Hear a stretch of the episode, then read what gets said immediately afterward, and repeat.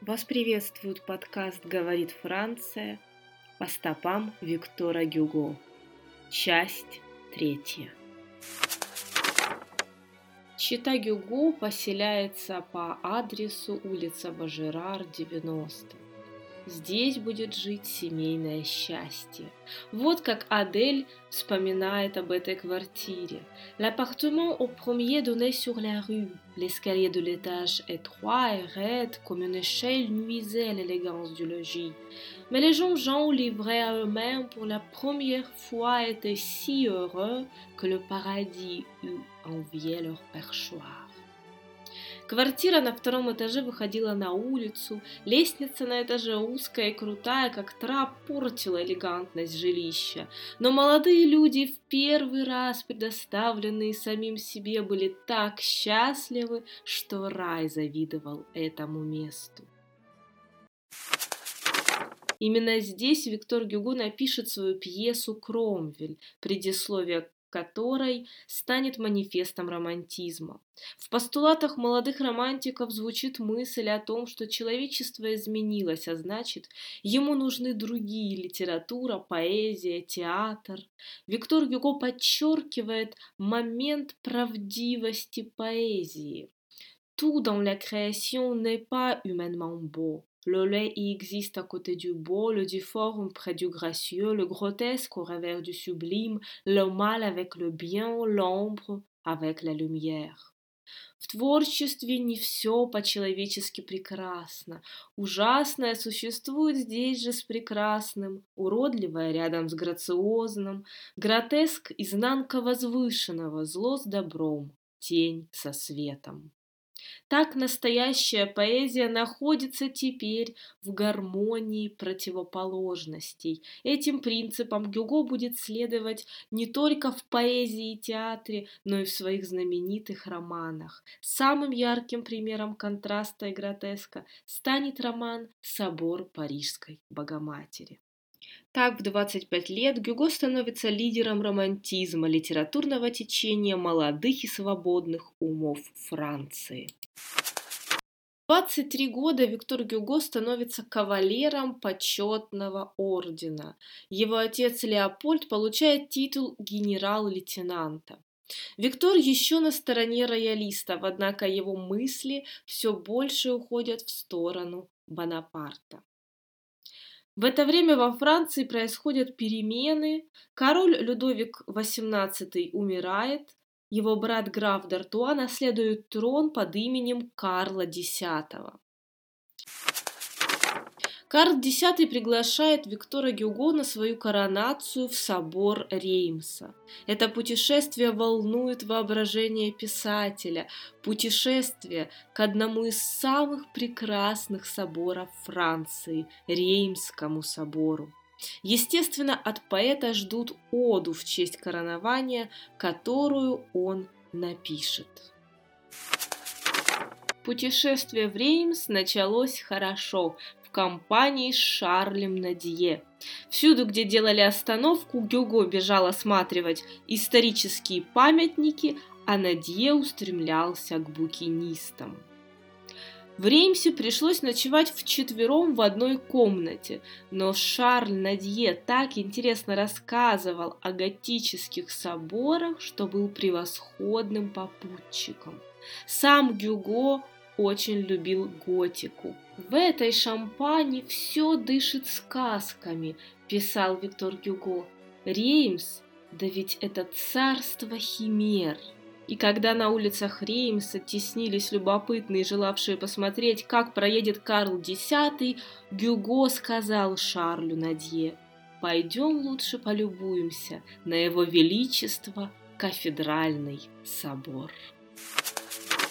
Это было поистине счастливое и безмятежное время, время молодости. Однажды Гюго с семьей и Шарлем Надье с женой поехали в путешествие в гости к Ламартину в его замок в Альпах.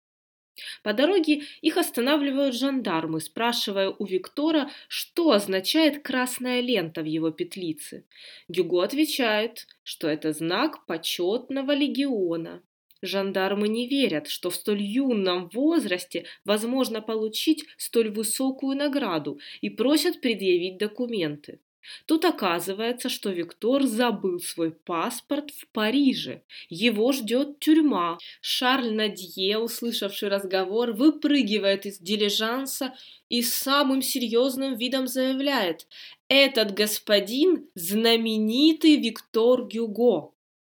Жандармы впервые слышат это имя, но уверенность произнесенных слов заставляет их отступить. В отъезжающем от них дилижансе они слышат взрыв смеха. Шато, описанное в стихах Ламартина, оказалось неказистым домиком. Все-таки поэтическое воображение и реальность не всегда совпадают. К тому же это путешествие оплачено издателем, который ждет поэтических текстов от авторов. Путешествие, которое Виктор не забудет никогда, не суждено будет родиться на страницах книги. К тому времени издатель обанкротится. Но удивительные ледники Альп останутся навсегда в памяти поэта. В то время происходит судьбоносное знакомство Гюго с критиком Шарлем Агюстом Сент-Бёвом, который жил соседним с ними домом. Портрет этого литературного критика не прельщает.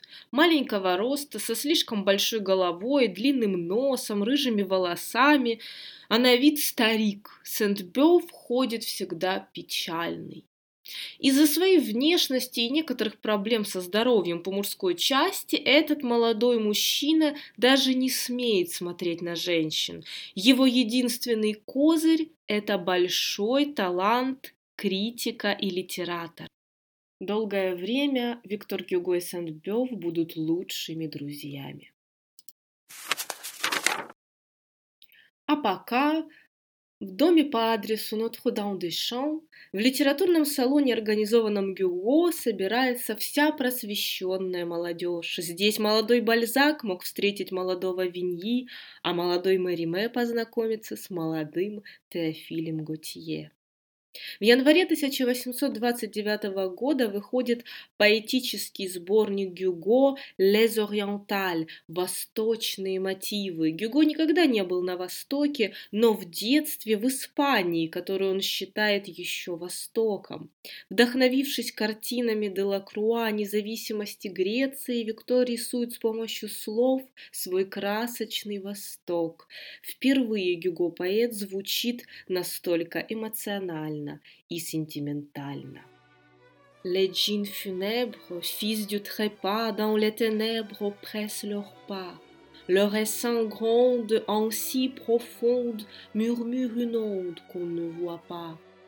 Ce bruit vague qui s'endort, c'est la vague sur le bord, c'est la plainte presque éteinte d'une sente pour un mort.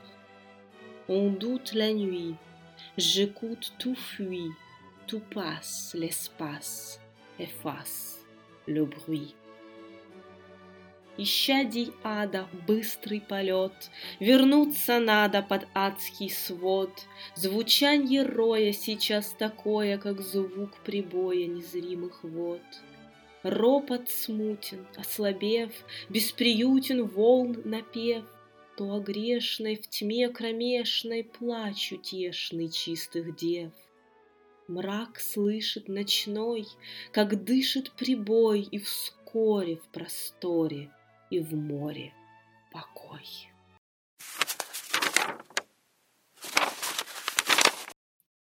Годом ранее, в 1828 году, появится важная книга Виктора Юго «Le dernier jour d'un condamné» – «Последний день приговоренного к смертной казни».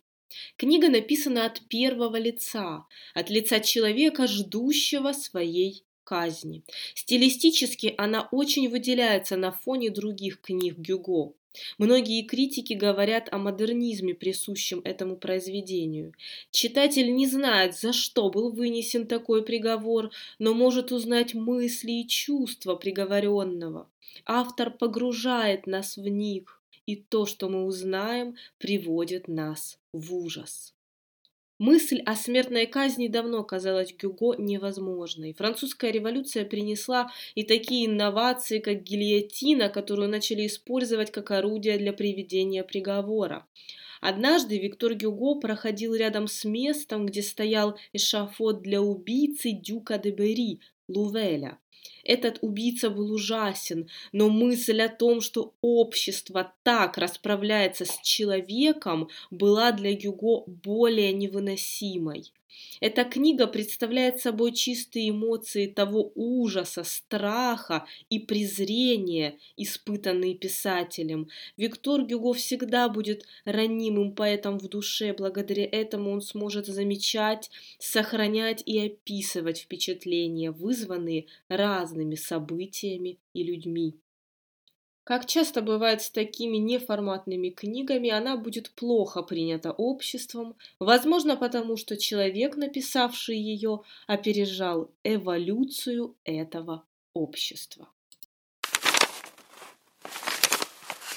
Театр манит романтиков, в том числе и Гюго. Тогда театр высветляет настроение общества, задает тон и моду. Состояться как автор театральной пьесы значит стать лидером мнений, а Виктор Гюго хочет быть таковым. Он давно документирует записи об эпохе Людовика XIII. Больше всего его привлекает история известной куртизанки начала XVII века Марион де Лорм. Он решает сделать ее героиней своей новой пьесы. Так на свет появляется пьеса «Марион де Лорм» о проститутке, которая пытается восстановить свою честную репутацию. Тема падшей женщины не раз будет появляться еще у Гюго. Стоит вспомнить женский образ романа «Отверженной Фантину». Чуткий к чужой боли Гюго всегда стоит на стороне этих самых отверженных обществом людей. Чтение пьесы здесь, в литературном кружке Гюго, можно назвать городским событием 1829 года, своего рода литературный квартирник, где были звезды парижского искусства – Мюссе, Виньи, Мериме, Суме, Бальзак, Делакруа, Буланже, Деверья и многие другие. Это не просто успех, все в полном восторге. На следующий день в доме Гюго толпятся самые передовые директора театров, чтобы получить эту пьесу себе. К сожалению, тогда ее не получит никто. Цензура запретит постановку. Гюго подключит все свои силы и связи, он дойдет до самого короля. Карл X вежливо выслушает, выпишет писателю королевский пансион, но пьесу не одобрит. Гюго был бы не Гюго, если бы взял эти деньги, а сумма была круглая – 4000 франков. До этого он получал 2000 франков. Гюго напишет «Вежливый отказ».